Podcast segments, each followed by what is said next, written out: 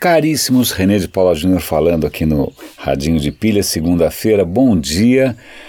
Tem dois temas hoje e dois temas, cara, talvez alguns dos mais importantes, ou sei lá, para mim mais intrigantes, apaixonantes que, eu tenho trazido aqui para conversar com vocês desde, desde sempre. O MIT tem, eu sempre cito um, uma revista do MIT porque eu acho que é uma fonte bastante é, isenta, sem hype, bastante e, e bastante, é, como é que eu vou dizer, agnóstica com relação à tecnologia comparada com outras que tem por aí. Que se você for num, num, veículo, sei lá, de que fala de social media, ele só vai achar que social media é importante, mas na verdade essa a Technology Review do MIT, ela cobre desde medicina até agricultura, Cara, é, é bem legal. E aí eles fizeram uma reportagem interessante. É, eu vou dar o link, acho que vale a pena ler. Se teu inglês não é tão legal assim, usa o Google Translate e tal. É, e a pergunta é: por que nós não somos capazes de resolver os grandes problemas? Né? E aí ele começa com a, destrinchando o que foi realmente uma conquista inacreditável da espécie humana, que foi mandar o homem à Lua e trazer o cara de volta, que foi o projeto Apollo da NASA. Né? Aí ele conta uma série de coisas. Então, na verdade, eu, eu, lembro, eu era criancinha quando o homem pousou na Lua e eu não dei muita bola porque eu assisti outras coisas que o cara viajava pelas galáxias. É. Então, qual era a graça de alguém pousar na Lua? Eu não, não, não me toquei muito da importância histórica, embora eu tenha presenciado, né? eu vi na televisão. Mas a grande questão do, do projeto Apolo, aliás, uma, uma outra coisa que me deixou desconcertado, o projeto Apolo teria custado hoje, pô, foram várias missões, foram 12 homens que andaram na superfície da Lua tal. O projeto Apolo teria custado hoje 180 bilhões de dólares. Né? Agora lembra quanto que é o rombo da Dilma. É, não está muito longe disso. Né? Então, que engraçado, quer dizer, o rombo que, que, que esse governo insano deixa para gente, quase que dá para mandar um homem à lua. Coisa de louco. Mas vamos voltar. Então a questão é: bom, se em algum momento né, um país conseguiu, é, num prazo muito curto, né, o cara falou: olha, a gente tem que até o final dessa década aqui mandar o homem para a lua e voltar. Né, foi o que o Kennedy disse. Isso era completamente insano, mas se, o país conseguiu, em tempos de paz, se mobilizar para resolver um problema dessa magnitude, por que, que a gente não consegue resolver alguns problemas é, crônicos, né, hoje em dia, desde segurança até alimentação, até doenças, né? Por que não? E a questão da resposta, obviamente, não é simples. Né? Se, eu, no artigo eles, eles, eles citam que o pessoal do Vale do Silício diz: não, a culpa é dos investidores que só colocam dinheiro em coisas de curto prazo. Né? Então, por exemplo, alguma coisa que vai demorar 10 anos para dar algum retorno, se der, o investidor não está interessado. Agora, galinha pintadinha, Tinder, WhatsApp, Uber, né? mesmo que sejam coisas cujo retorno é duvidoso, os caras põem bilhões e bilhões em cima. Né? Ou você acha que realmente né, esses aplicativos valem tudo que eles, né, o valor que eles têm hoje no mercado? Não tem receita. Mas essa é a desculpa que o pessoal do Vale do Silício dá, que é uma certa miopia, um certo imediatismo do pessoal que tem a grana na mão para investir. Mas o que é interessante é que o artigo vai um pouco mais fundo do que isso. Isso só não explica, não é só essa questão. É, há outras questões envolvidas. A primeira delas é que muitos dos problemas não são eminentemente técnicos, não são só uma questão de tecnologia. A fome, por exemplo, não é necessariamente a falta de tecnologia para produzir alimentos. Não, tem a ver com infraestrutura, assim, governos que não investem em infraestrutura, ou corrupção generalizada, ou ineficiência de todo tipo, ou questões políticas, ou questões ideológicas. Então existe um embrólio né, de problemas humanos, que não são necessariamente tecnológicos, que é difícil você passar por cima, ou tentar equacionar melhor. Na época da Guerra Fria, que era a época da missão espacial, tudo bem, o mundo estava polarizado, era uma questão de vida ou morte, tinha uma questão de propaganda forte de cada regime, cada um querendo aparecer mais né, poderoso que o outro. Então, dava para né, ter um, um Não que a gente tenha saudade disso, mas dava para ter alguns imperativos um pouco maiores.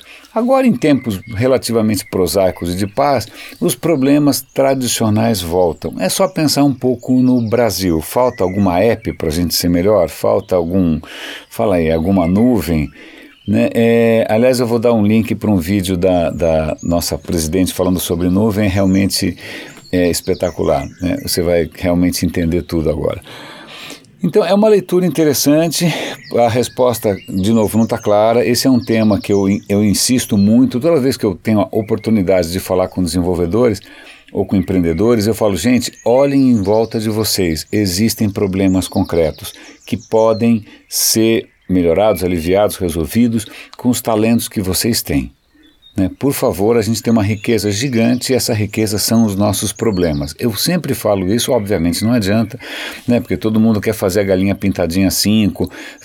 Então é, é complicada essa história. Ou o cara, muitas vezes, é, por ingenuidade ou por falta de visão, ele vai só focar na questão tecnológica, aí ele vai perceber que a solução dele não vai dar um passo no mundo real, porque existem inúmeras costuras que têm que ser feitas que nunca vão acontecer. Então esse é um artigo que eu, eu recomendo que vocês leiam com calma, usem o translator, vale a pena ler tal. O segundo deles tem a ver com genética. Eu lembro que em 2011 eu fui para a Singularity University, que fica lá na Califórnia. Eu fiz um curso curtinho lá tal. Uma experiência muito bacana. Eu vou dar o link lá para o meu blog quando eu contei como é que foi. Eu fiz lá um resumo da ópera se vocês quiserem dar uma olhada, é interessante. Mas uma das empresas que entrou em contato com a gente lá, meio, né, para se promover e tal, era uma chamada 2323 and Me. Na época era o seguinte, eles davam para a gente aqui uma caixinha com um cotonete lá, você pegava uma amostra da sua saliva, você mandava para os caras e os caras te mandavam de volta é, um mapeamento, acho que de 650 mil pontos no teu DNA, no seu genoma, que seriam indicativos de doenças, de hereditariedade, se você é filho de Neandertal não é, uma série de informações relativas à tua saúde e à tua herança genética. E eles deram isso de graça. Eu peguei aquilo na mão, eu fiquei, puta, cara, faço ou não faço, faço. Cara, no último dia eu devolvi e falei, cara, não, obrigado. Quando eu contei aqui para minha mulher, ela falou, não, eu teria feito, porque imagina, é sempre bom saber e tal. Na época eu não quis saber, eu não quis fazer por duas razões. Em primeiro lugar, eu falei, bom, isso é uma startup. Esses meus dados vão parar aonde? Né? As minhas meu DNA vai parar onde? Eu sei lá onde vai parar meu DNA. Não tenho a menor ideia. Né? Daqui a pouco esse cara está sendo vendido na esquina. Em segundo lugar, o que também é meio perturbador é que as informações que, que eles te dão não é, olha, você vai ter aos 47 anos, aos 52 anos um infarto. Não. Fala, olha, você tem 65% de chance de desenvolver a doença tal, ou 32% de. Ele te dá probabilidades, né, não te dá certezas, e Aí você fala, puta, agora imagina que eu recebo uma informação que eu tenho 60% de chance de desenvolver alguma doença para a qual não existe cura. Bom, primeiro, um, não tem cura, estou frito de qualquer jeito. Dois, é capaz que eu não desenvolva. Três, se eu souber essa informação, minha vida vai ficar miserável e eu não vou poder fazer nada a respeito. Então, pelo sim, pelo não, eu não mandei. Conheço gente que mandou e que está feliz por ter mandado. E aí a notícia que saiu hoje, na verdade, é que essa empresa, que enfrentou inúmeros problemas com o FDA, que é o departamento americano que regula essas coisas de saúde, os caras deram uma carcada falando você não pode dar esse tipo de informação porque isso não tem ainda comprovação médica, isso que você está fazendo não está 100% validado. Concordo, concordo, também sou conservador com essas coisas. E, mas aí o 23 me deu um jeito lá e tá, sei lá, ele, ele te dá umas informações mais neutras, algumas ele segura. Né? Mas acontece que agora ele pegou o, a, todo esse, esse banco de dados que eles têm, todo esse database, e eles vão vender para empresas de saúde, para empresas farmacêuticas, com essa história de que isso talvez ajude as empresas farmacêuticas a desenvolverem curas e medicamentos tal. Ok, eu vou imaginar que estava lá no contratinho que você assinou que você cedia o seu DNA para pesquisa. Eu imagino que sim, os caras não iam vender o negócio que é seu assim de bobeira. Né? Provavelmente isso devia estar naquele ok que você fica dando lá toda vez que você instala alguma coisa. Mas isso dá o que pensar. Isso dá o que pensar. Isso dá o que pensar, porque não só teu DNA já estava lá, tuas informações todas estavam num lugar só, agora ele vai estar em vários lugares, quer dizer, o controle que você tinha disso desapareceu, e isso está virando mercadoria, né? Ok, isso não é que alguém vai conseguir é, associar aquela informação com você, é muito possível, aliás, é, é desejável, que tudo isso tenha esteja acontecendo sem o que é chamado no mercado de PII, PII, que é, é informação que identifica uma pessoa. Né? Você, mesmo no mercado digital, às vezes quando você faz uma campanha, eu lembro trabalhando na Microsoft, você não podia jamais passar uma PII. Uma PII é uma informação, olha, eu, eu quero anunciar para os homens de 51 anos que moram não sei aonde, que tem 1,81m, Ok, essa é uma informação genérica. Isso a Microsoft podia fazer. Agora, você fala, eu quero falar com o René, fala, não, desculpa, você não pode falar com o René. Né? É, eu não vou te dar nenhuma informação pessoal desse cara.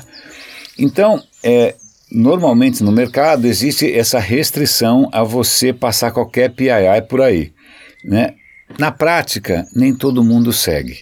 Né? Existem é, players de mercado, vamos chamar assim, que não tem tanto pudor. Né? Ninguém nunca vai assumir isso, mas é o que acontece. Agora, vamos imaginar que essas informações genéticas todas estejam circulando por aí sem nenhum PII. Né? E vamos imaginar também que a tecnologia não evolua a ponto de pegar aquele DNA e associar com você, mesmo que né, de uma maneira ou de outra. Mas dá o que pensar. Eu não sei qual é a sua opinião a respeito. Eu me sinto relativamente desconfortável. Uma coisa é eu ter né, espontaneamente dado meu DNA para pesquisa, né, e, e, mesmo assim dá o que pensar. Eu acho que é, é, isso já está acontecendo, obviamente, atropelando qualquer tipo de discussão maior. É o que acontece né, com tecnologia, atropela qualquer tipo de é, discussão, reflexão, até mesmo de regulamentação. Mas acho que são dois temas que eu, que, que eu fiquei feliz de, de, trazer hoje, no programa de hoje, que é um, por que, que a gente não consegue, né? Hoje que tem tantos recursos, a gente não consegue enfrentar os problemas reais, a gente está retrocedendo em vários aspectos, em termos de, de xenofobia, nacionalismos, insegurança, epidemias, blá blá blá blá. E, e sem falar nos refugiados, insegurança civil, etc e tal e também essa questão da, da próxima fronteira, que é o seu código genético, até que ponto ele é seu, porque afinal ele é código.